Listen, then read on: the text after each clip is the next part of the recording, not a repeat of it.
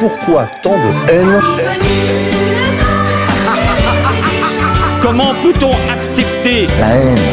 La haine intacte. La vengeance et la haine. Ce n'est pas acceptable. Je vous demande de vous arrêter. Pourquoi tant de haine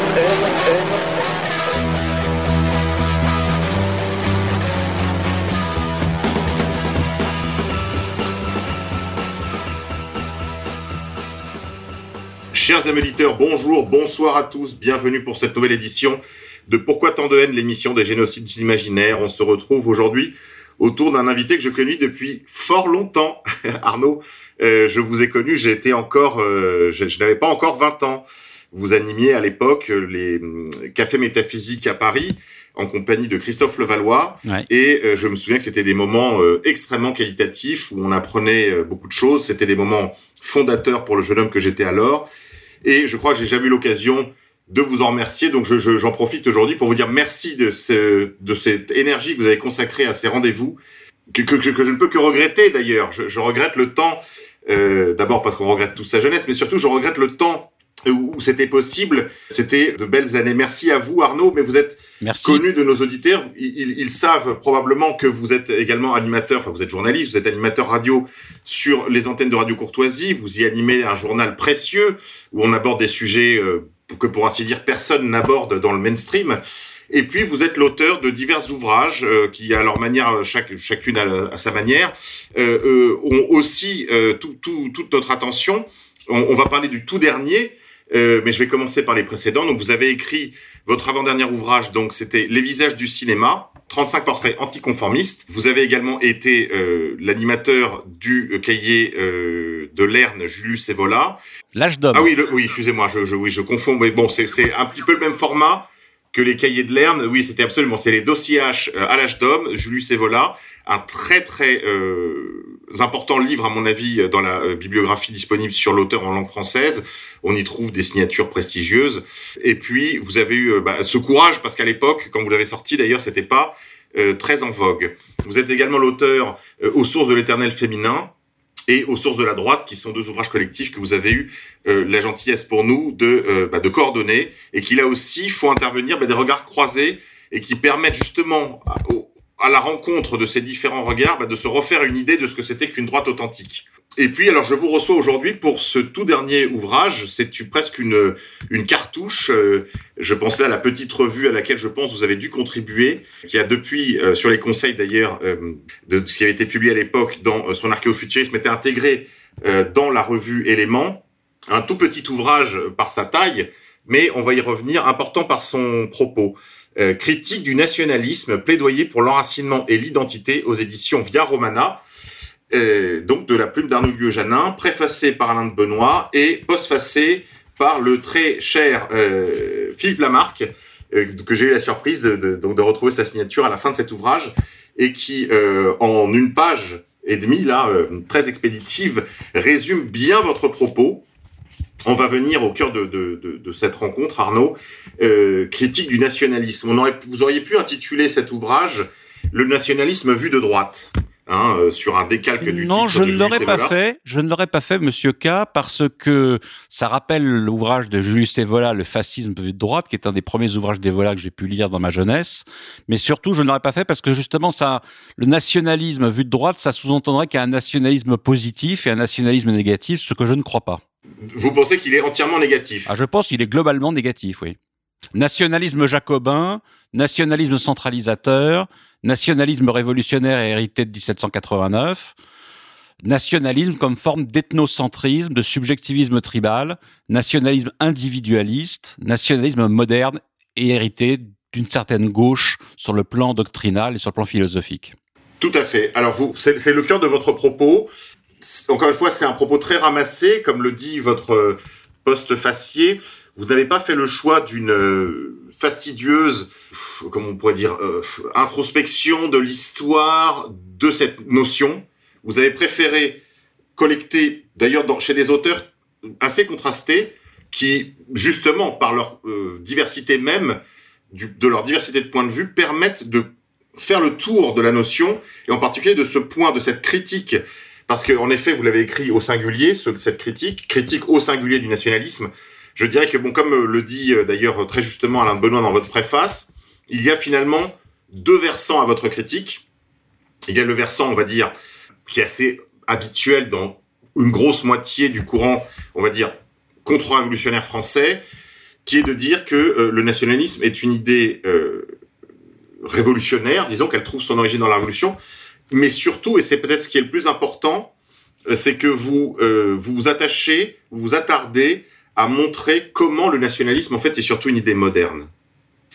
Vous vous réclamez euh, dans ces auteurs euh, de René Guénon comme de euh, Serge Latouche. Pour ceux qui le connaissent pas, on peut peut-être rappeler à nos auditeurs qui est Serge Latouche. C'est un écologiste de centre gauche, de la gauche chrétienne, on va dire. Oh, de la gauche chrétienne, c'est peut-être aller un peu vite. C'est peut-être aller un peu vite parce qu'il y a tout un courant décroissant écologiste chrétien, c'est vrai, même situé plutôt à gauche, sinon de gauche, qui euh, peut effectivement euh, être dénommé comme cela.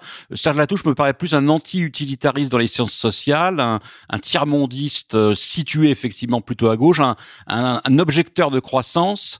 Euh, voilà, est-ce qu'il est vraiment il est influencé effectivement par Vladimir Vladimir Ilitch qui lui-même effectivement était chrétien mais est-ce que la touche est d'inspiration chrétienne ou chrétienne? Je n'en suis pas certain faudra lui demander Moi, j'en ai discuté avec lui. Euh, Oui. il, il- alors, je pense qu'on peut parler, pour reprendre le terme de Todd, de, catholicisme zombie. Je crois pas qu'il ait une pratique religieuse très fervente, oui mais en tout cas, euh, il est, euh, il- il vient, enfin, il a été formé dans la militance du, du catholicisme, euh, enfin, de l'action catholique, qui a reversé presque entièrement dans le, euh, on va dire dans la gauche en fait. Hein, c'est ce qui est un peu la thèse de Todd dans, dans son pied Charlie.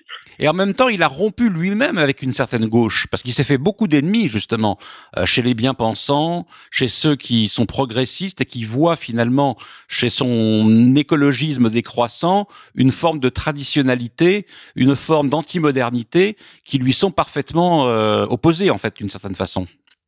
Tout à fait. On s'attardait sur ce por- portrait de, de Serge Latouche pour dire que les points de vue que vous avez choisis des auteurs sont encore une fois très contrastés, mais ils, soulignent tous, et donc c'est d'une certaine manière, c'est, j'ai envie de dire, vous les convoquez à la barre pour témoigner contre le nationalisme. De ses origines, enfin de sa, du caractère complètement moderne en fait de la notion de nationalisme. Alors évidemment, sur le plan pratique, je pense que c'est compliqué de, ce serait compliqué de rompre avec tout nationalisme, y compris français, parce que c'est là que se trouvent beaucoup d'éléments, on va dire, de résistance aux, effets les plus, les plus délétères de la modernité. Mais c'est vrai, on doit, on se doit un, un examen euh, sincère, euh, euh, à fond de cette notion. Et vous le rappelez, euh, citant également euh, soit des heideggeriens, euh, encore une fois, soit René Guénon, soit euh, des gens comme Serge Latouche ou d'autres d'autres analystes politiques, d'autres historiens des idées, vous rappelez cette euh, idée que le nationalisme a une, une, histoire commune avec l'individualisme entendu comme, comme expérience subjective de la personne humaine. Je reprends en fait la- la- la- l'analyse qu'a pu faire Emmanuel Mounier dans les années 30 en tant que personnaliste et fédéraliste, non conformiste, à savoir à quoi sert-il de critiquer l'individualisme si c'est pour le reporter au niveau de la nation. Pourquoi? Parce que là aussi, comme l'a bien vu des gens comme Thierry Molnier, par exemple, dans les mêmes années, ou d'autres, euh, je pense après-guerre, évidemment, à quelqu'un de tout à fait différent comme le sociologue euh, Louis Dumont, le nationalisme et l'individualisme sont consubstantiellement liés puisqu'ils recherchent dans les deux cas l'intérêt, l'intérêt national pour le nationalisme, l'intérêt économique pour l'utilitarisme et l'individualisme. Et finalement, le nationalisme, en défendant l'identité pour soi, c'est-à-dire pour son propre peuple, et non pas l'identité en soi, c'est-à-dire l'identité des peuples en général, dont le mien, se fait effectivement, d'une certaine façon, l'apologiste du moi hypertrophié et non pas euh, d'une vision d'impersonnalité active. C'est une critique, si j'ose dire, de la métaphysique de la subjectivité, pour reprendre la formule d'Heidegger, au nom de l'éthique de la vérité. Défendre les peuples, tous les peuples, y compris le mien, face à tout ce qui les arrase. Oui, tout à fait. C'est- un point, je pense, très important. Il ne faudrait pas que nos auditeurs euh, s'égarent. Ce que nous voulons dire, c'est bien sûr les nationalistes entendus pris, pris collectivement, euh, d'ailleurs en bien des, théâtres, on va dire, d'opérations politiques, ont essayé de, ici et là bah, de porter, euh, on va dire, cette, euh, vérité politique. Cependant, ce que vous voulez souligner, et je pense qu'on ne peut pas faire l'économie de cette réflexion, c'est que en effet le nationalisme ayant cette euh, histoire commune, ce développement parallèle avec la modernité, ne peut pas finalement s'en dépêtrer totalement. Et donc vous en appelez à une hétéronomie par rapport au nationalisme, c'est-à-dire des principes qui soient autre chose, qui, soient, d'un autre registre que le seul registre politique qui est finalement bah, devient justement autonome, s'autonomise, et donc là finalement les notions de justice et de vérité s'éclipsent au seul profit de l'intérêt national. Alors on l'a bien compris, Monsieur K, c'est-à-dire que le nationalisme, tel que je le critique d'un point de vue de droite, montre en quoi il est fondamentalement de gauche, en quoi il est fondamentalement moderne, en quoi il est fondamentalement révolutionnaire au sens de 1789. Ça n'est donc pas euh, une critique du nationalisme d'un point de vue progressiste ou mondialiste. C'est au contraire une critique du nationalisme d'un point de vue anagogique, c'est-à-dire qui, qui tire vers le haut, qui élève sur le plan spirituel et qui en même temps intègre les identités ethno-culturelle par le bas et l'identité nationale par le haut, en finalement en défendant cet axiome de Denis de Rougemont, nous ne sommes pas pour la disparition de l'État, nous sommes pour qu'il y en ait à tous les étages. C'est enfin, c'est en fait le principe de subsidiarité, de fédéralisme, de localisme, consistant à défendre la souveraineté partagée plutôt que la souveraineté une et indivisible, la, la compétence suffisante qui veut que l'on prenne euh, une décision au niveau le plus bas possible. C'est la raison pour laquelle moi je me prononce pour une, une vision fédéraliste qui qui, qui, intègre l'État local, régional, national et européen comme un système d'enchevêtrement et qui permet justement de la non-réductibilité de, de l'État à l'État-nation français administratif et centralisé. Oui, alors peut-être qu'on pourra avoir tout à l'heure une discussion sur les justement sur les espaces dans lesquels ce fédéralisme devrait euh, s'appliquer. Une chose est certaine, c'est que euh, euh, sur le plan des principes, vous citez ici Pierre-André Taguieff qui rappelle que l'organisation nationaliste d'une communauté tend vers le monoculturel, vers le monoethnique, comme vers son idéal régulateur. Mais à en croire les meilleurs spécialistes, tels que Gellner, c'est là une caractéristique commune à tous les États-nations modernes. Et en effet, on constate qu'il y a euh, une tendance centripète, c'est une tendance centralisatrice, une tendance d'arrasement des différences, une difficulté à accepter la différence interne, la contradiction interne, euh, et une tendance aussi à traiter toutes les contradictions comme des inimitiés. Alors évidemment, le cas le plus euh, le plus évident de ce de, de cela euh, est donné par la Révolution française, où les idées nouvelles sont devenues synonymes de patriotisme. On a essayé de mettre une sorte d'équivalent de signe égal entre euh, patriotes et porteurs des idées nouvelles. Et donc tous ceux qui finalement s'opposaient aux idées nouvelles étaient soit des sous-hommes, donc ils étaient carrément exclus de la communauté nationale, exclus de l'humanité, voire, ou alors traités en étrangers. On se souvient des accusations de, contre Marie-Antoinette l'étrangère, l'autrichienne, ou alors aussi d'être des agents de l'étranger. Donc il y a toujours cette notion de, de, de on pourrait dire un lit procuste qui est euh, finalement à la racine de malheureusement beaucoup de ces énergies euh, nationalistes. Alors non seulement ça peut être le principe de contradiction qui n'est pas accepté dans le vivant, bien que l'on doit parallèlement critiquer ce subjectivisme tribal, cette métaphysique de la subjectivité individualiste qui fait que l'on défende avant tout son peuple et non pas tous les peuples, y compris le sien, contre ce qui les arrase. Mais on a aussi, dans le livre d'Ernst Gellner, euh, que vous avez cité via Taguieff, euh, Nation et nationalisme, toute une critique radicale, intégrale, euh, principale du nationalisme comme euh, ferment de cette même modernité. Il faut quand même euh, se rappeler que le nationalisme éclot euh, au moment de la Révolution française, où euh, les partisans de la droite, partisans du veto royal, se situent à, droite de l'Assemblée, et où la gauche se situe au contraire, se place à gauche de, de l'Assemblée. Hein, et il y a une droite et une gauche, si j'ose dire, ontologique, plus tard qui sera euh, réactualisé historiquement par la droite légitimiste et contre-révolutionnaire, qui est précisément hostile au nationalisme. Le nationalisme bonapartiste, qui lui, effectivement, trouve sa source dans le plébiscite d'un homme et d'un peuple, euh, c'est encore un deuxième, c'est encore une deuxième droite, et puis une droite orléaniste ou libérale la droite bourgeoise, la droite des coffres-forts, si j'ose dire, qui elle, effectivement, est euh, une fausse droite, comme la deuxième, au nom de la seule vraie droite, la droite métaphysique, la droite ontologique, la droite intégrale, qui est la droite légitimiste, euh, qui est la droite dont un homme de droite doit se prévaloir s'il veut vraiment se ressourcer doctrinalement, philosophiquement ou métaphysiquement.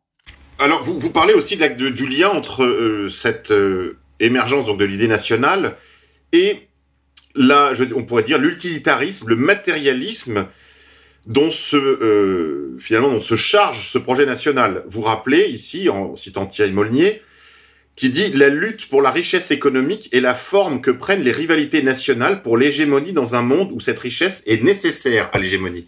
Donc, on voit bien qu'il y a une espèce de volonté de puissance de chaque nation d'abord à exister, à se maintenir, mais aussi pourquoi pas à euh, s'étendre. C'est une des lois du vivant. Euh, et s'étendre, c'est le plus souvent d'ailleurs au détriment de ses voisins.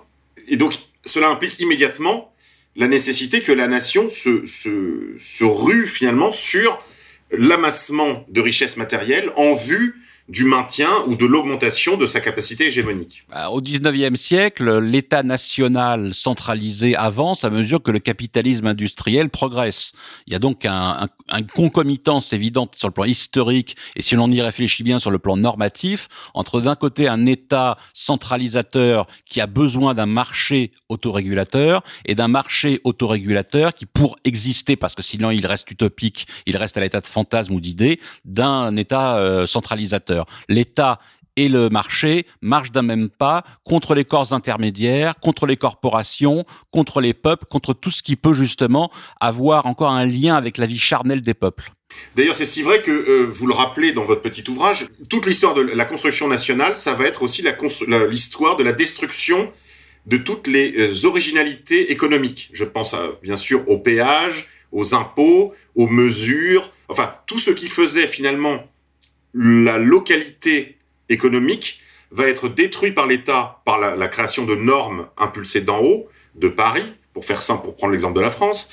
Et en fait, cet euh, arrasement d'abord économique va préparer les conditions en fait du mondialisme, dites-vous. Enfin, laissez-vous entendre, puisque d'une certaine manière, la nation, entendue comme projet moderne, devient le marchepied, elle devient la condition euh, nécessaire par le déracinement qu'elle produit, elle devient la condition nécessaire de tout projet mondialiste. Je dirais que le nationalisme est un mondialisme à petite échelle et que le nationalisme est un mondialisme à petite échelle. Et donc il y a donc euh, un vrai lien entre les deux, car dans le cas du micro-nationalisme, comme dans le cas du macro-nationalisme, c'est toujours l'éradication des identités collectives, des cultures enracinées, des modes de vie différenciés, bref, de tout ce qui constitue la socialité, la, la populité, la, la charnalité d'un peuple vivant et de nos peuples de France et des peuples d'Europe, qui sont euh, à, à ce moment-là tentés d'être éradiqués par un matérialisme centralisateur fort et par un matérialisme cupide, capitaliste, qui est aussi fort, les deux broyant les peuples et broyant ce qui fait l'originalité, la spécificité des valeurs culturelles, des identités populaires enracinées. On le voit bien avec des régions comme euh, le Pays basque, l'Alsace, euh, la Bretagne, la Corse, qui ont été euh, arasées par le, par le rasoir national au moment de la Révolution, qui ont essayé de résister à cette politique jacobine fondamentalement délétère pour les peuples et qui ont finalement succombé après sous les, assauts de la mondialisation américano-centrée et libérale, qui aujourd'hui prend le relais du nationalisme tel qu'il était vécu avant. Mais finalement, des régions différenciées à l'État-nation centralisé et de l'État centralisé à la mondialisation, c'est toujours une logique de standardisation, d'uniformisation des identités collectives. Vous écrivez c'est au moment où la nation devient la catégorie politique et territoriale dominante que l'idéologie économique s'instaure.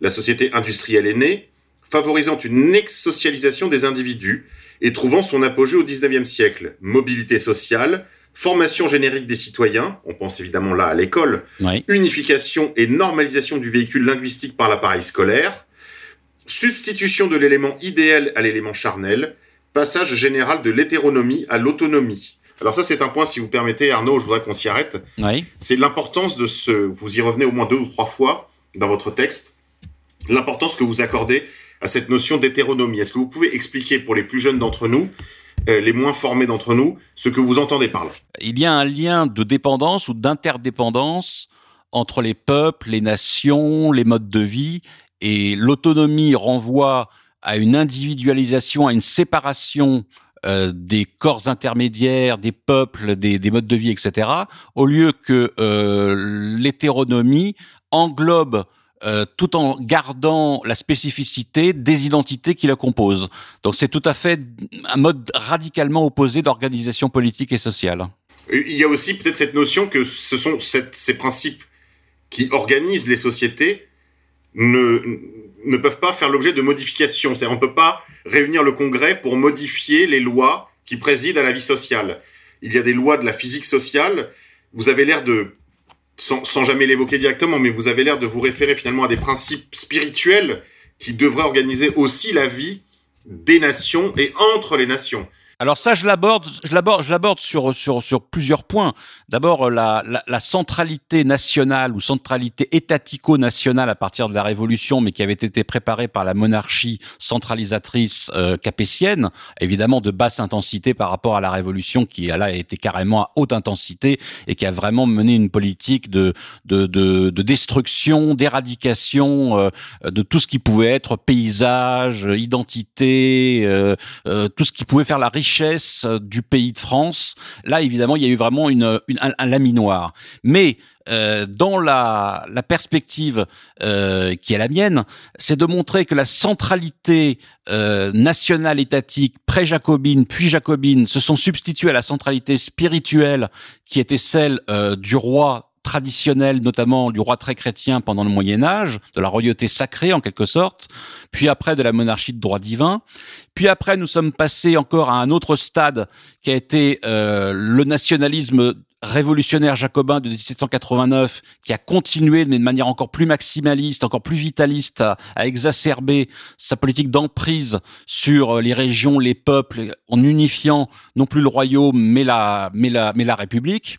Et puis nous sommes ensuite arrivés à une volonté de puissance euh, nationale euh, qui s'est euh, qui a laissé la place à une volonté de puissance mondiale, une volonté de puissance mondialisatrice, globalisatrice à l'œuvre actuellement. Mais finalement, ces trois formes de de standardisation, d'uniformisation, de massification euh, marchent d'un même pas dans un dans le projet moderne qui est toujours la destruction à la fois de la diversité du vivant, de la charnélité des peuples, de ce qui fait fondamentalement l'enracinement communautaire d'un peuple qui vit encore.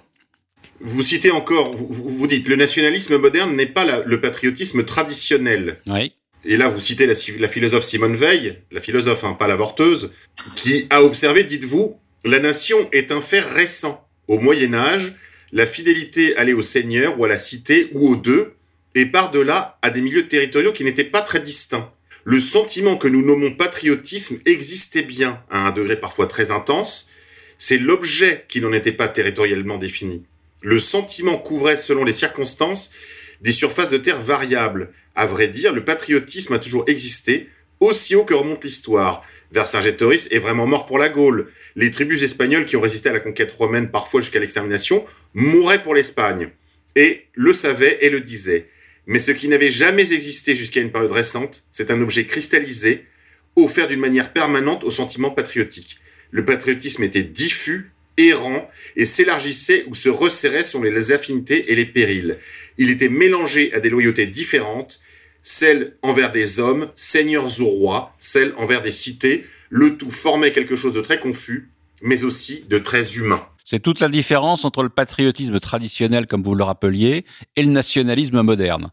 Euh, Jean de Vigry, par ailleurs, dans son livre Les deux patries, a pu distinguer le patriotisme traditionnel du nationalisme, en ce que le patriotisme traditionnel, c'est un patriotisme qui est basé euh, sur la spiritualité chrétienne, sur euh, une vision incarnée, sur une vision concrète, sur une vision euh, qui s'origine euh, au Moyen Âge et qui comprend la, la, sève païenne et la, religion chrétienne, dans le la, du, nationalisme moderne, ou de ce que Jean Digry appelle le, républicanisme ou le patriotisme moderne, c'est au contraire un patriotisme abstrait, contractuel, jacobin, euh, qui euh, ne participe pas à pouvoir réunifier l'homme par rapport à la nation et par rapport à ses communautés de base, mais au contraire vise à le détruire. Donc il y a là deux, deux formes de communauté, deux formes de patrie, deux formes de nation qui ne sont pas exactement les mêmes. Alors pour, ce qui est de Jean de Vigry que vous citez assez favorablement, je, formulerai les, choses très différemment de lui d'une part, et je serai assez critique de la manière dont il présente les choses, parce que à mon avis, Jean de Vigry, bon, le livre est assez ancien hein, déjà. Euh, il y a des choses qui ont avancé depuis, mais je, dans dire, dans, dans l'histoire des idées, qui peut-être mériterait euh, une discussion ouverte avec l'auteur s'il est toujours de ce monde. Non, il est, mais il est mort. Une chose est sûre, c'est que je ne crois pas que euh, on puisse parler dans le cas du nationalisme révolutionnaire, ou plus exactement de l'adhésion aux idées nouvelles, même, même sous le vocable de patriote.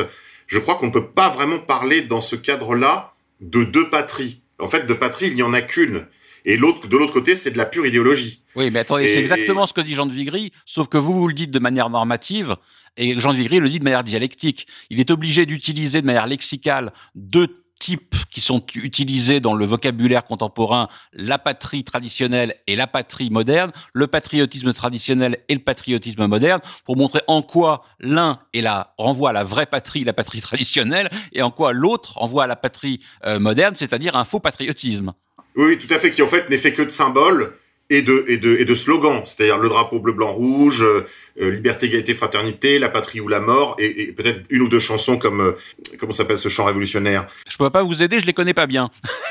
vous savez, euh, euh, en levant la barrière, que sais-je, je ne sais quoi. Bon, c'est des trucs euh, qu'on a qu'on a appris quand on était euh, Faluchard, mais mais voilà, je, je, crois que là, il y a vraiment, il y a une urgence pour les milieux nationalistes pour les milieux patriotiques, pour les milieux souverainistes, enfin, de lire le livre d'Arnaud Guillaume-Janin pour réinterroger ces notions, parce que, euh, alors bien sûr, il y a de la malhonnêteté dans, dans les milieux, on va dire, de la gauche mondialiste, de la gauche euh, cosmopolite, mais euh, il y a des ambiguïtés, y compris dans les auteurs dont se réclame le nationalisme. Je, je vais prendre un seul exemple. Euh, des ambiguïtés de vocabulaire, ne serait-ce que cela, mais qui doivent être levées. Par exemple, quand vous, là, vous reprenez, à un moment donné, vous parlez de Renan, qui a été, on le sait, longtemps une référence des milieux patriotiques en France, de ce, qu'on appelle le bloc des nationaux, qui équivaut peu ou prou actuellement à ce que seraient euh, les républicains, euh, et qui euh, parle de la patrie comme étant un référendum de tous les jours, hein, un, un, plébiscite de tous les jours, et euh, il y met un élément volontariste, n'est-ce pas? Alors on n'est pas encore dans le pur contractualisme, mais ça y tend. En tout cas, les mots laissent entendre que le sentiment national, que la défense de la patrie serait autre chose finalement qu'un euh, qu'une presque une nécessité vitale, qu'il y aurait quelque chose de la tête qui contribuerait, n'est-ce pas, à une sorte d'adhésion, alors sinon de l'intelligence, au moins de la volonté. Est-ce qu'il n'y a pas là déjà un problème, euh, une, perturbation euh, conceptuelle qui nous permet d'approcher ces notions, Arnaud Guyojanin le, le problème du nationalisme, c'est qu'il est souvent lexicalement mal compris et que beaucoup de nationalistes se réclament précisément du nationalisme à défaut d'utiliser un autre terme. C'est une commodité lexicale. Vous rencontrez parfois des nationalistes maurassiens, assez décentralisateurs, régionalistes. En quoi sont-ils vraiment nationalistes? Autorité en haut, comme disait Maurras, liberté en bas, moi ça me convient tout à fait. Je dirais même liberté en bas, autorité en haut et autorité du royaume ou de l'empire, dans les deux cas, c'est une forme de moracisme euh, strict ou de moracisme étendu euh, à l'Empire. Donc, il faut essayer de comprendre en quoi, je pense que fondamentalement, il y a eu un moment donné où la droite traditionnaliste n'était pas nationaliste et il n'était pas urgent pour elle de s'inscrire dans un autre cadre qui était le sien et dans un autre cadre lexical qui était le sien. Et puis à un moment donné, il y a eu une tentative, peut-être d'ailleurs avec Maurras et certaines ambiguïtés qui ont pu euh, se faire jour, à utiliser le terme de nationalisme, quitte à le distinguer du nationalisme de gauche, du nationalisme progressiste, du nationalisme abstrait dont on parlait jusqu'à jusqu'à présent. Euh, mais ça reste quand même, dans un cas comme dans l'autre, il reste l'ethnocentrisme il reste le subjectivisme tribal, il reste en quelque sorte le moi identitaire d'abord, et non pas euh, cette volonté d'objectiviser les peuples et les identités en ne défendant pas cette subjectivité tribale, mais en défendant toutes les formes d'identité, de culture, d'enracinement qui peuvent permettre l'épanouissement d'un homme dans une communauté. C'est une logique catholique qui n'est pas que catholique, mais c'est une logique catholique puisque c'est une logique à la fois universelle et en même temps qui défend le particulier et qui ne défend pas l'État central qui absorbe le particulier et qui veut se mettre à la place de l'universel. Donc euh, voilà. Euh. Oui, oui, ce que vous critiquez, c'est très bien. On, s'approche peut-être d'une, formulation plus, plus, plus, plus prosaïque pour les plus jeunes d'entre nous. Ce que vous, le cœur de votre propos, c'est de dire ça, tout ce que vous venez d'affirmer là à l'instant, Arnaud, c'est-à-dire ne pas prendre l'affirmation fut-elle euh, sublime, enfin qui prend les formes sublimes, encore que bon, ça pourrait être discuté, d'un particulier, d'un particularisme pour l'affirmer comme un absolu. C'est ce que vous critiquez au cœur du nationalisme, c'est évidemment ses ambiguïtés avec la modernité, sa jeunesse dans la modernité, c'est son compagnonnage avec l'individualisme. Ça, je crois que c'est un point très important, mais surtout cette idée qu'on prend du particulier pour en faire une sorte d'idole. Oui, cela dit, cela dit, Monsieur K, je pense que euh, l'enracinement euh, local, l'enracinement régional, l'enracinement concret, particulier, permet quand même de s'élever, mais de manière médiatrice et de manière progressive vers le haut. Ce qui est dangereux, c'est que l'enracinement euh, par le bas soit euh, coupé par le haut et qu'il n'y ait plus à ce moment-là de possibilité de redressement. Moi, je, je, je pense qu'il faut commencer, Peggy le montrait bien d'ailleurs cela, il faut qu'abord que ça soit charnel et une fois charnel et réel et bien enraciné, tenter de s'élever pour aller vers l'universel. Euh, un, accès à l'universel par le particulier immédiat n'est pas possible, et l'inverse non plus. Donc il faut essayer de jouer, si j'ose dire, euh, les, deux, les, deux, les deux côtés. Le côté enracinement par le bas et enracinement par le haut, et l'enracinement éventuellement au milieu, qui est l'articulation des deux. Tout à fait. Ben, dans le cadre de, la, de votre réflexion, où justement vous en appelez à des principes traditionnels de, et donc à une, à une rupture avec les ambiguïtés lexicales que vous évoquiez tout à l'heure, on peut peut-être juste rappeler que, en effet, à un moment donné, Charles Maurras, puisque vous, vous avez cité son nom, utilisait deux termes. Il utilisait le terme de national, enfin nationaliste d'un côté, et il utilisait aussi, à la suite d'ailleurs de euh, Blanc Saint-Bonnet et d'autres contre-révolutionnaires, il utilisait le terme de socialiste. Bah, on connaît la fameuse phrase de Maurras, le socialisme libéré de l'élément cosmopolite et démocratique peut aller au nationalisme quand un gant bien fait a une belle main. Absolument. Mais vous remarquerez qu'il a abandonné le socialisme. Alors, on parlait à l'époque de socialisme chrétien, par exemple, pour le distinguer du socialisme athée. C'est comme ça que le, c'est cette expression-là qu'utilisaient les contre-révolutionnaires à l'époque, mais avant l'arrivée de Maurras.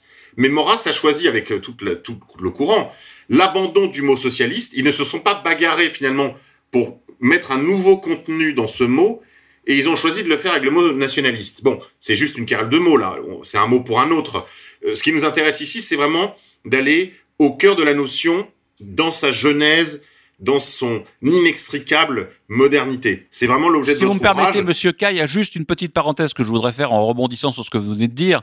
Euh, le nationalisme chez Maurras, c'est très compliqué parce qu'il est nationaliste à certains moments, fédéraliste à d'autres moments, euh, c'est pas facile de s'y retrouver. Alors le jeune Maurras, c'est plutôt euh, fédéraliste provençal, euh, très mistralien, qui, défend l'enracinement et les patries charnelles. le Maurras de l'Union nationale, au moment de l'Union sacrée en 1914, évidemment s'inscrit dans une perspective beaucoup plus nationaliste et jacobine.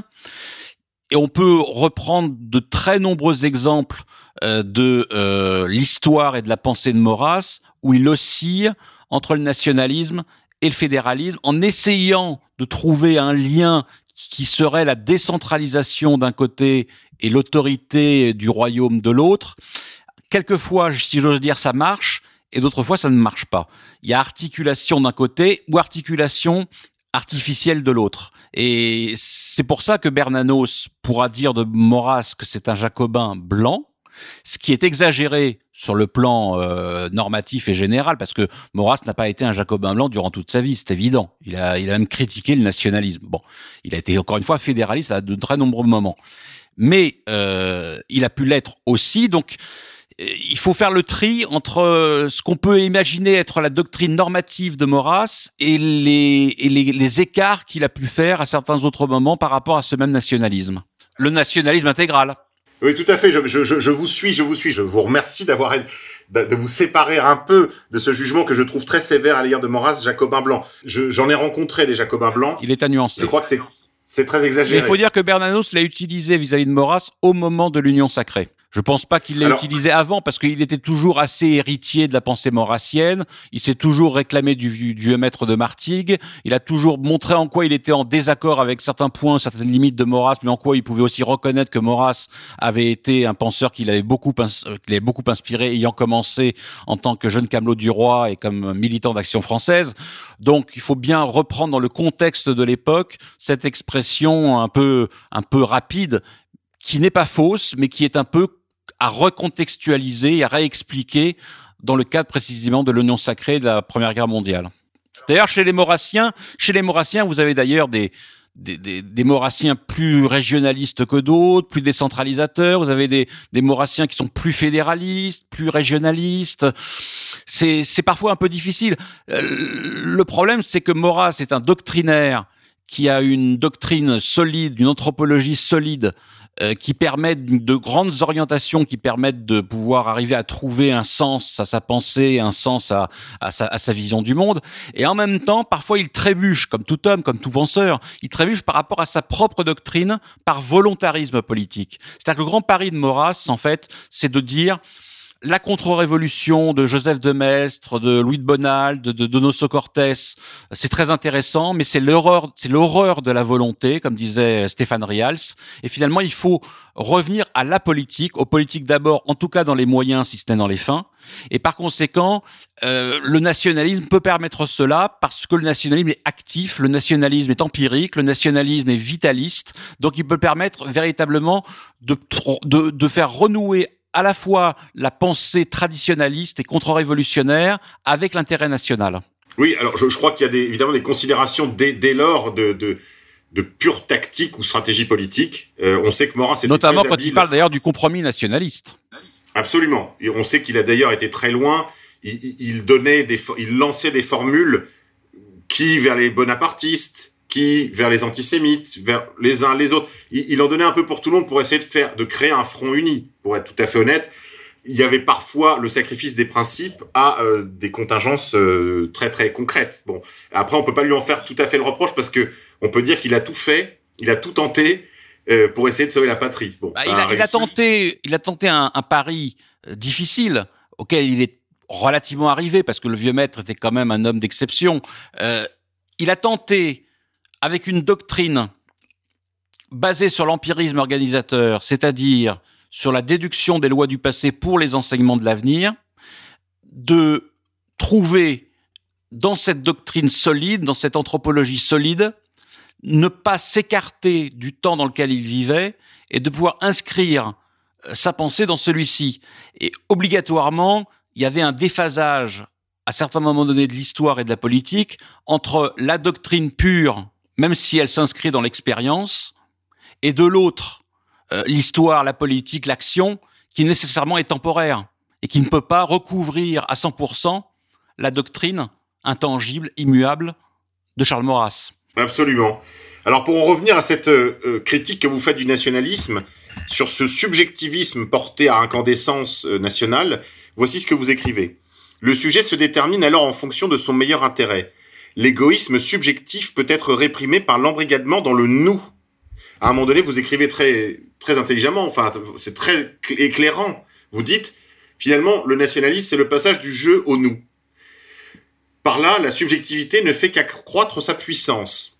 Et vous citez Simone Veil. On n'admet pas que la patrie puisse avoir tort. Poser la patrie comme un absolu que le mal ne peut souiller est une absurdité éclatante. La patrie est un autre nom de la nation. Et la nation est un ensemble de territoires et de populations assemblés par des événements historiques où le hasard a une grande part, autant que l'intelligence humaine peut en juger, et où se euh, mélange toujours le bien et le mal. La nation est un fait, et un fait n'est pas un absolu. Elle est un fait parmi d'autres analogues. Il y a plus d'une nation sur la surface de la Terre. La nôtre est certes unique, mais chacune des autres est considérée en elle-même et avec amour, et unique au même degré, dites-vous. Et elle continue, enfin, la citez-vous, elle continue, quand il s'agit de moi-même et même de ma famille, il est plus ou moins admis qu'il ne faut pas trop se vanter soi-même, qu'il faut se défier de ses jugements lorsqu'on est à la fois juge et parti, qu'il faut se demander si les autres n'ont pas au moins partiellement raison contre soi-même, qu'il ne faut pas trop se mettre en avant, qu'il ne faut pas penser uniquement à soi-même, bref, qu'il faut mettre des bornes à l'égoïsme et à l'orgueil. Mais en matière d'égoïsme national, d'orgueil national, non seulement il y a une licence illimitée, mais le plus haut degré possible est imposé par quelque chose qui ressemble à une obligation. Les égards envers autrui, l'aveu des torts propres, la modestie, la limitation volontaire des désirs deviennent dans ce domaine des crimes, des sacrilèges. Parmi plusieurs paroles sublimes que le livre des morts égyptien met dans la bouche du juste après la mort, la plus touchante peut-être est celle-ci. Je ne me suis jamais rendu sourd à des paroles justes et vraies. C'est ces deux notions, Arnaud, si vous le voulez bien, sur lesquelles je voudrais m'arrêter. Euh, on a parlé tout à l'heure de, de Maurras. Euh, je me souviens d'un article qui m'avait scandalisé quand je l'avais lu dans les collections de l'Action française de, euh, de Daudet, je crois, qui, euh, parlant de l'arrivée du bolchevisme en Allemagne, au moment, où vous savez, de la guerre civile en Allemagne entre les deux guerres, euh, disait euh, Je veux la santé pour la France et la peste à l'Allemagne ». Ce, ce, texte m'avait profondément scandalisé parce que d'abord c'est une erreur politique. Comment croire que votre voisin immédiat pourrait basculer dans le bolchevisme sans qu'à un moment donné ça ait des effets sur vous-même. Non, puis la, que la, question, Monsieur K, c'est de savoir si l'affirmation de soi va forcément et nécessairement avec la négation de l'autre. Ça peut être le cas circonstanciellement, historiquement. Nous en avons mille exemples aujourd'hui, mais ça n'est pas ontologique. L'affirmation de soi ne va pas nécessairement avec la négation de l'autre. On peut défendre son identité et défendre l'identité des autres, de même qu'on peut défendre l'identité des autres et défendre sa propre identité. Et le problème, c'est que dans le champ politique et idéologique, la, la droite a toujours défendu son identité au détriment de celle des autres, et la gauche a toujours défendu l'identité des autres au détriment de la sienne. Or, il faut défendre son identité et toutes, celles des autres. Comme disait Jean Baudrillard, l'autre est ce qui permet de ne pas me répéter à l'infini. Hein. Il faut essayer de comprendre l'altérité, la différence, contre l'uniformité et contre la standardisation, l'homogénéisation des modes de vie. C'est le système à tuer les peuples qui fait que, justement, il n'y a plus aujourd'hui de possibilité de redressement dans le cadre, à mon avis, stricto national ou dans le cadre européen, puisque l'Union européenne est vassalisée par l'OTAN et par euh, les États-Unis d'Amérique, mais qu'il faut se réapproprier à la base, localement, démocratiquement, subsidiairement, si j'ose dire, écologiquement, humainement, des pouvoirs de décision pour que nous soyons encore en voie de pouvoir réaliser et de pouvoir encore assumer notre destin de Français, d'Européens et, d'hommes chrétiens, si j'ose dire. Merci Arnaud. Euh, une, question justement, puisque vous parlez de, de, la situation actuelle, euh, prenons des exemples un, peu plus anciens au moment de l'agression la, de la Géorgie par le, la Russie euh, qui avait été interrompue au bout de la, la, guerre des huit jours là. En me penchant sur le conflit, je me suis aperçu que les Géorgiens eux-mêmes qui souffraient, qui ont souffert de la russification forcée, euh, de, de, de mille euh, vexations dans leur histoire, même s'ils étaient évidemment d'assez confortables euh, membres de l'empire russe puis soviétique, euh, je me suis aperçu que eux aussi pratiquaient une politique de géorgisation de force des minorités nationales. Est-ce que le principe en ces matières, ça ne doit pas toujours être la préoccupation du plus petit que soi, finalement. C'est pour ça que dans le conflit actuel russo-ukrainien, je me situe dans une perspective et dans une ligne favorable, sans hésitation, au peuple ukrainien et à une volonté euh, de mettre en place une Ukraine qui serait le trait d'union entre l'Europe et la Russie, et je fais primer les intérêts du peuple euh, ukrainien face à l'OTAN d'un côté et à la Russie de Vladimir Poutine de l'autre. J'ai longtemps cru qu'on pourrait faire l'Europe avec Poutine. Peut-être réussira-t-on à la faire à cause de Poutine. mais est-ce que, qu'en faisant, est-ce qu'en prenant cette position, Arnaud, vous ne faites pas fi un peu rapidement, justement, du sort des minorités russophones en Ukraine? Parce que moi, j'ai cru à cette solution, pour être tout à fait honnête avec vous, j'y ai cru aussi. Euh, mais cela fait huit ans que le régime de Kiev bombarde et en fait tente de, de faire une sorte de purification ethnique. Il faut dire les mots comme ils sont. Je, je fais pas de, de je veux pas en faire de surenchère à la manière de l'OTAN et des guerres yougoslaves, mais je, y a une, on, on, sent qu'il y a une volonté. Avant l'invasion euh, russe en, en Ukraine, euh, je suis d'accord. L'Ukraine appartenant historiquement à la Russie, Kiev étant la capitale historique et spirituelle de la Russie, j'en tiens pour la position de Solzhenitsyn, consistant à défendre le principe de subsidiarité finalement, c'est-à-dire le peuple chrétien, le peuple ukrainien, pardon, qui à la base doit se déterminer et doit pouvoir euh, choisir euh, celui qui peut le, le protéger. Le mieux, c'est la Russie, mais c'est au peuple ukrainien de décider. Si on doit à un moment donné trancher, parce qu'on est tous d'accord pour dire haut et bas, c'est très bien. Il faut d'un côté que la Russie et l'Ukraine puissent tous les deux cohabiter et qu'il y ait éventuellement une intégration de l'Ukraine à la Russie pour que historiquement il y ait recouvrance et qu'il y ait possibilité d'un vrai redressement des, deux peuples.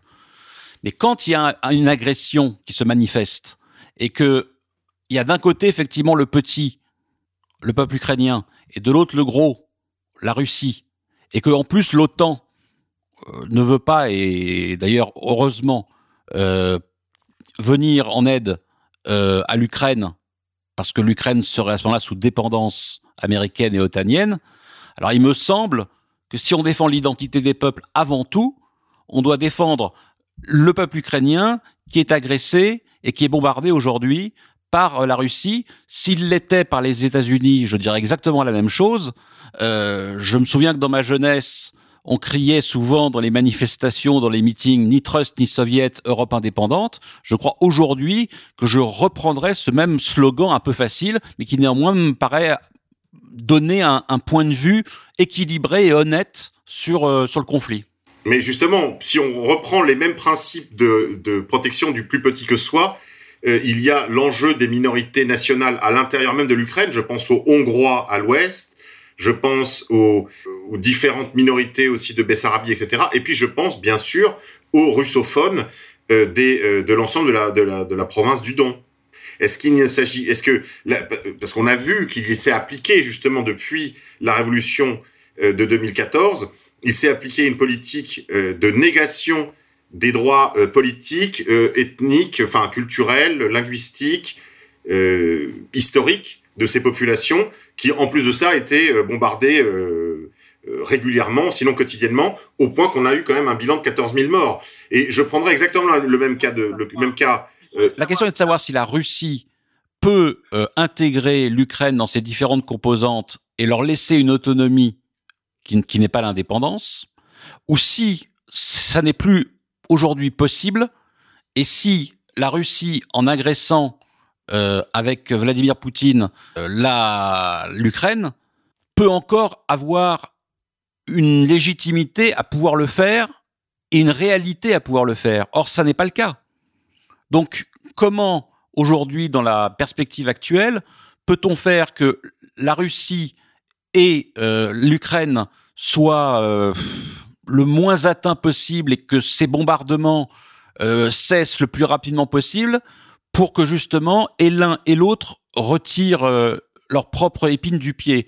Je crois que c'est en cessant euh, les bombardements, c'est en cessant l'agression et c'est en faisant en sorte que les minorités russophones soient défendues par la Russie et où les minorités ukrainiennes soient défendues par l'Ukraine. Moi, je crois que la solution, elle va venir tout naturellement. On va avoir une Ukraine fédéralisée, finlandisée, démilitarisée, neutralisée, euh, ce qui, à bien des égards, en fait, à mon avis, est la meilleure solution. C'est-à-dire que justement, elle ne sera plus euh, tiraillée elle sera une sorte de zone tampon neutre et je l'espère avec une, une, constitution fédérale qui permettra à chacune des minorités nationales de prospérer et de, je dirais, de bah, d'accomplir son bien commun particulier dans le cadre quand même d'une Ukraine euh, maintenue, euh, mais une Ukraine qui devra renoncer aux, folies géopolitiques et, euh, et, de gestion des minorités des bolcheviks. On le sait, la carte de l'Ukraine est complètement euh, ahurissante en fait quand on regarde l'histoire. C'est-à-dire que moi j'ai toujours défendu les droits de l'Ukraine à exister, mais la Crimée est une terre russe et si elle est en incapacité de défendre ses minorités russophones, parce que je crois qu'il y a vraiment un problème de ce côté-là depuis huit ans déjà. Dans le cadre de la Crimée, il y a eu euh, des élections, il y a eu un référendum euh, les russophones ont été majoritairement euh, pro-russes et donc il n'y avait pas de problème pour que la Russie euh, réintègre la Crimée. Dans le cas actuel, c'est plus du tout ça. C'est-à-dire qu'on est dans une autre configuration.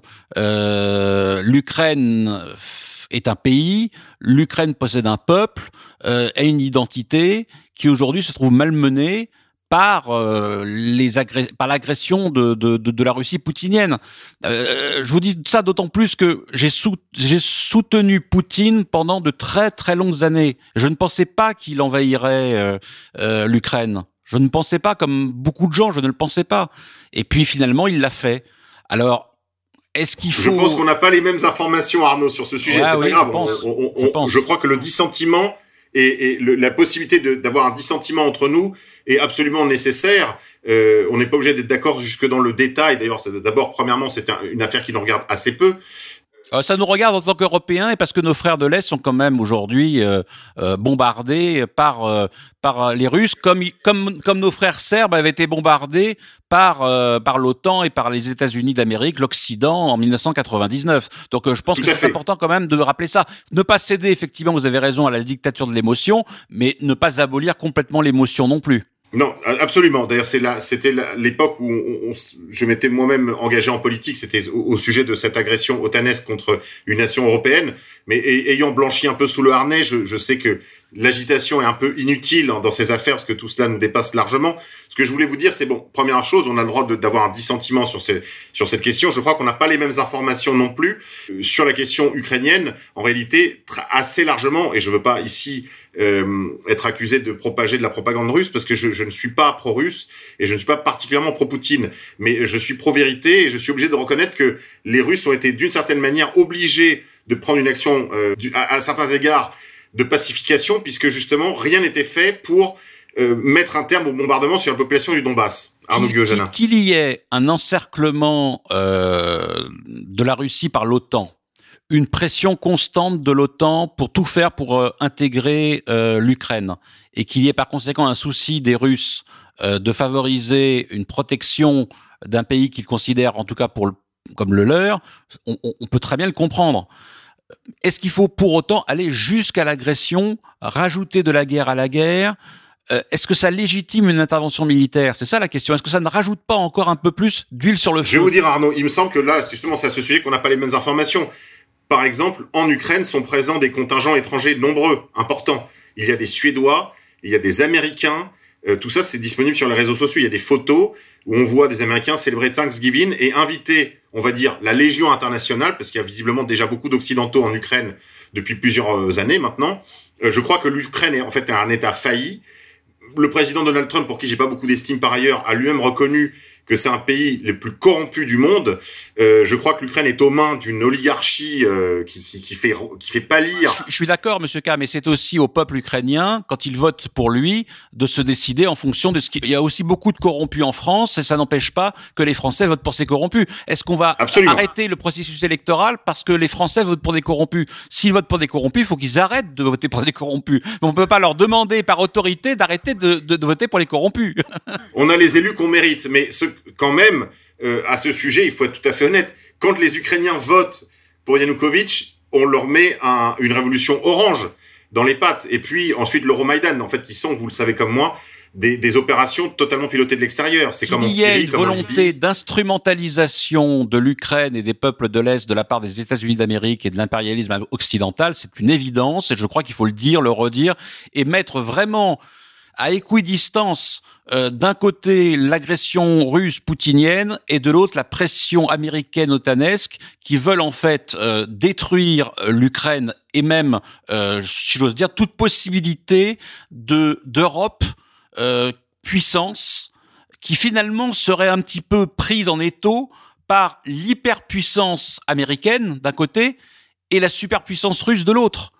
Comment faire pour créer une Europe indépendante. Est-ce que peut-être que en ce moment, avec ce qui arrive, est-ce que le, est-ce que la, possibilité de signer un traité de paix entre Russes, Ukrainiens et Européens ne permettrait-il pas justement de remettre en selle une Union européenne qui malheureusement effectivement est vassalisée par l'OTAN, mais qui pourrait justement de par son intervention et par, de par son, son indépendance par rapport à l'OTAN, puisque l'OTAN ne veut pas intervenir dans cette affaire, est-ce qu'elle pourrait pas à ce moment-là redynamiser une une, Europe puissance qui jusqu'à maintenant a fait quand même défaut avec la technocratie bruxelloise d'un côté, avec euh, le mondialisme américano-centré de l'autre, et avec les souverainistes ou étatistes ou nationalistes jacobins français qui sont incapables de pouvoir entrevoir une autre perspective que la perspective européenne d'intégration des peuples et des nations et des, et des régions.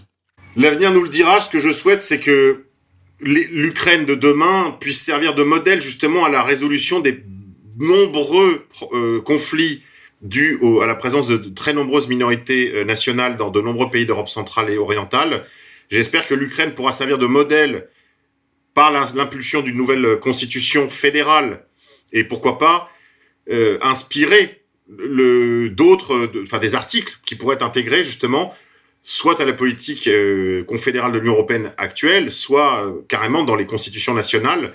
Je pense à la, toutes les questions minoritaires, euh, les Roumains de Hongrie, les Hongrois de Roumanie, les, les Hongrois d'Ukraine, enfin vous connaissez quoi. bon, les, les, Je crois qu'il faut prendre la question des minorités comme le fil rouge de la résolution et, et trouver justement des articulations peut-être en séparant nationalité et citoyenneté.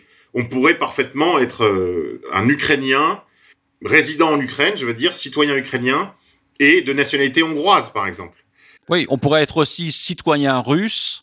Dans la perspective actuelle, ça me paraît plus possible, mais dans une perspective idéale, ça le serait. En tout cas, dans une perspective impériale, ça pourrait l'être. On pourrait être citoyen russe et de nationalité ukrainienne aussi. Par exemple, je je, crois pas que la Russie de Poutine euh, ait pour projet une, une, une, une réassimilation, une absorption de l'ensemble du territoire ukrainien. Je crois que c'est impossible. Ce qui se passera probablement, c'est qu'il y aura un, piémont ukrainien autour de Lviv, et puis le reste sera plus ou moins fin, finlandisé, pardon. J'ai écrit, j'ai écrit il y a 15 jours un article que je vous ai fait suivre, euh, publié sur Beauvoir-Voltaire sur la, la, troisième voie euh, russo-ukrainienne, où je fais référence à Alexandre Solzhenitsyn et à sa rencontre avec Vladimir Poutine en l'an 2000. Et euh, Solzhenitsyn, effectivement, se prononce en faveur euh, d'une intégration de l'Ukraine à la Russie, mais aussi affirme que c'est aux Ukrainiens, à la base, à choisir leur destin, à savoir s'ils veulent effectivement se réintégrer, ce qui est souhaitable, à la Russie, ou si au contraire, euh, ils veulent s'indépendantiser, ce qui est leur affaire au bon sens du terme avec ce qui vient de se passer, la troisième voie solzhenitsyenne n'est plus évidemment opératoire. Et je citais à la fin de mon article Vladimir Poutine qui reprenait cette idée-là. Il a dit n'y aura pas euh, d'invasion, il n'y aura pas d'agression et le, le peuple ukrainien euh, pourra décider de son sort et c'est ce qui est souhaitable pour lui. Et nous, ne ferons aucune ingérence en, Ukraine pour que l'Ukraine éventuellement réintègre l'espace russe. Et puis c'est ce qui ne s'est pas passé. Il n'a pas, pas tenu de parole, il a menti. Je crois, je crois que c'est plus que ça. Je crois qu'on lui a tendu un véritable piège, c'est-à-dire qu'en réalité, on l'a mis au pied du mur. C'était intervenir maintenant. Qu'il y ait, qu'il y ait une pression otanienne et des dessins otaniens qui ont poussé aux extrêmes et qui ont tout fait pour que Poutine éventuellement tombe dans le piège, c'est pas impossible. Mais ça n'empêche pas que les menées expansionnistes, les menées impérialistes de Poutine existent bel et bien. Il faut voir d'ailleurs souvent chez Poutine sa nostalgie de l'Empire soviétique, euh, là, quand il parle de la grande guerre patriotique, euh, ce qui me fait dire d'ailleurs à, par rapport aux auditeurs qui peuvent peut-être nous entendre ici, que j'ai souvent dit que le national-bolchevisme et le bolchevisme, à part quelques querelles de détails, c'était quand même à peu près la même chose. C'est quand même le même impérialisme, c'est le même totalitarisme, c'est le même expansionnisme, c'est le même matérialisme. Alors à côté de ça, Poutine avait aussi des qualités, puisqu'il était à la fois patriote traditionnel à certains égards, il était défenseur des valeurs traditionnelles et de l'orthodoxie, il était pas anti-occidental, mais assez anti-américain. Donc, il y, avait de bonnes choses. Et avec ce qui vient de se passer, on est obligé un tout petit peu de repolariser, pas d'annuler, mais de repolariser son positionnement, si j'ose dire. Je, comprends que vous le fassiez. J'aurais voulu pouvoir prendre cette, euh, position presque euh, euh d'équidistance dont vous parliez tout à l'heure. Je ne le peux pas pour la raison que je vous ai dit tout à l'heure, c'est-à-dire que nous n'avons visiblement pas les mêmes informations. Euh, moi qui étais un, je suis un ami de l'Ukraine historique, je veux dire, j'écris, je fais des interventions sur la question de l'Holodomor. Je suis un des seuls Français à parler de ce sujet euh, à visage découvert, l'Holodomor, le génocide des chrétiens euh, par les judéo-bolcheviques. Je, je, parle de ces choses. Je suis un ami de l'Ukraine. J'ai souhaité une Ukraine fédéralisée depuis 2004 déjà, euh, au moment du premier, du premier Maïdan, du, de, la révolution orange. Euh, euh, des amis journalistes d'ailleurs s'étaient rendus là-bas. Euh, je devais en principe faire partie du voyage, donc c'est pas d'hier. Mais aujourd'hui, la vérité, enfin, ce que je oui, bah, nous ne sommes pas d'accord parce qu'en fait, on est d'accord sur le, on est d'accord sur sur le, comment dirais-je le, le, principe même de la fédéralisation. Mais vous, évidemment, vous vous incitez davantage sur la pression otanesque américaine et sur la, volonté des Américains absolue de faire tomber euh, Poutine dans le piège. Moi, je pense qu'il y a peut-être eu piège, mais que néanmoins, les menées euh, de Vladimir Poutine sont bel et bien celles que j'ai décrites, c'est-à-dire expansionnistes et impérialistes. Donc, dans les deux cas, de toute façon, ça change pas tellement le problème du, de la conclusion que, vous pouvez émettre, ou, ou, ou moi aussi, si vous voulez. Non, non, de toute façon, une chose est sûre, comme l'a dit Xavier Moreau euh, récemment encore sur les toutes dernières heures d'antenne de RT France, le drame, c'est que ce sont des chrétiens qui tirent sur des chrétiens, ce sont des Européens qui tuent d'autres Européens. Exactement. Et je, et je veux dire, c'est, ça vaut pour les deux. Et donc, je, je propose à tous nos amis, quel que soit euh, l'endroit où votre cœur penche, de prier, prier pour euh, la paix euh, et la, la, paix véritable qui ne peut venir que de Dieu. Non seulement de euh, prier, s'ils sont chrétiens, et s'ils ne le sont pas, euh, essayer de tout faire pour ne pas euh, multiconflictualiser euh, les rapports qu'ils peuvent avoir avec d'autres camarades qui leur semblent ne pas avoir raison, mais au contraire essayer d'apaiser, essayer de réguler les pulsions, les énervements, les, les impulsions, parce que ça, ça donnerait vraiment du grain à moudre à ceux qui veulent justement dissocier les Européens, diviser les Européens. Et si l'on est un, Européen de cœur et un Français et un Français de, de, de raison et de cœur aussi, on ne peut pas se mettre à, à l'écart de sa propre perspective le fait que c'est avant tout un conflit qui se situe en Europe entre Européens et que on peut qu'espérer qu'il va y avoir une, solution qui va être réglée très rapidement pour que le nombre de morts cesse et que l'injustice cesse. Voilà, on ne peut pas dire autre chose, je pense. Absolument. Un dernier mot, Arnaud, justement, puisqu'on a parlé de l'impérialisme. Est-ce que euh, il n'y a pas un impératif à l'anti-impérialisme pour répondre à ce besoin que vous soulignez tout à l'heure de euh, défendre son peuple, mais défendre le droit de tous les peuples? Est-ce que finalement l'anti-impérialisme n'est pas une absolue nécessité morale, euh, enfin en, termes politiques qu'il n'y a pas un impératif à l'anti-impérialisme lorsque l'on est préoccupé à ses affaires euh, Est-ce qu'on n'a pas ce devoir finalement de, de ne pas être heureux tout seul? Oui, mais à condition que cet anti-impérialisme soit un anti-impérialisme éventuellement au pluriel. C'est-à-dire pas seulement un anti-impérialisme qui serait par exemple américain, ce qui est tout à fait euh, légitime, mais un anti-impérialisme qui peut être autre, et en l'occurrence, en ce moment, russe, euh, contre la dissolution des identités des peuples. Effectivement, faire primer l'identité des peuples avant son anti-impérialisme, et non pas faire primer l'anti-impérialisme avant la cause des peuples. Et je crois que là, il y a, il y a une, une nuance qui n'est pas toujours faite et qui n'est pas toujours instruite dans le débat. Arnaud Guyojanin, merci beaucoup. Merci. Euh, je rappelle les coordonnées de votre ouvrage, euh, Critique du nationalisme, plaidoyer pour l'enracinement et l'identité aux éditions Via Romana, par Arnaud Guyojanin, préface de Alain de Benoît et postface de euh, Philippe Lamarck, que je profite, puisque je cite son nom, que je salue bien aimablement. Ça fait des années que je n'ai plus de nouvelles de vous, Philippe, mais je lui en donnerai. meilleur souvenir. je lui en donnerai vous, avez euh, remercié euh, Arnaud Guyojanin, Christian Brosio, euh, Charles Champetier, Georges Feltin-Tracol et Philippe Lamarck. Merci à vous, Arnaud Guyojanin. Merci, Monsieur K.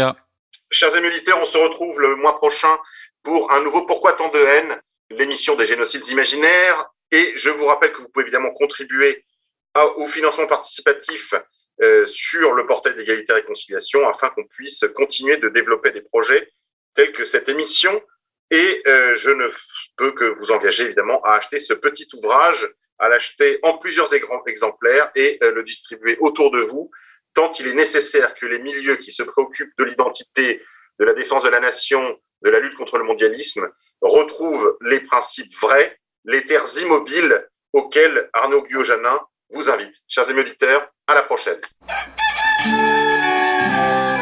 Pourquoi tant de haine?